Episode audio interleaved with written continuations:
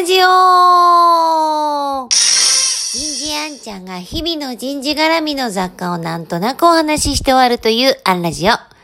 日は、業界事情その1、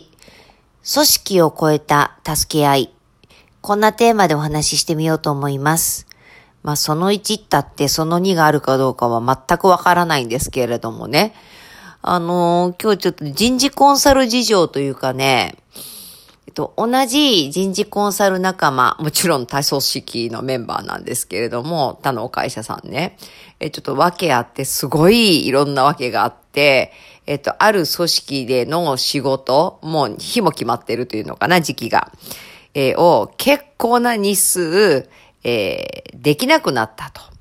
で、こういう時ね、あの、もちろん、組織の中に更新がいれば一番いいんですけれども、経験とかいろんな観点からね、あの、どうしても無理な場合って、実は会社を超えて飛んできます。で、今回、えー、私引き受けることになって、結構急遽、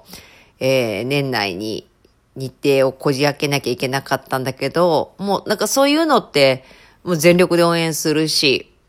意外に、あの、もちろん、その方が何年もかけて作り上げた、きた仕事の中の一部なので、で、簡単ではないと思うんですけれども、もう2年分の資料を読み込んで、えー、その方の、えー、こう、今まで作り上げたものを全力で、えっ、ー、と、理解して、でも、やっぱり私らしさはどうしても入っちゃうので、そこはむしろ良さと思って引き受ける。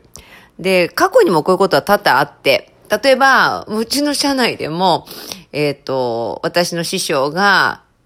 ちょっと病で倒れた時に、ネットワークの方でサポートいただいたりとか、あと他にも私で言うと、えっ、ー、と、ある、えー、方が、先生が、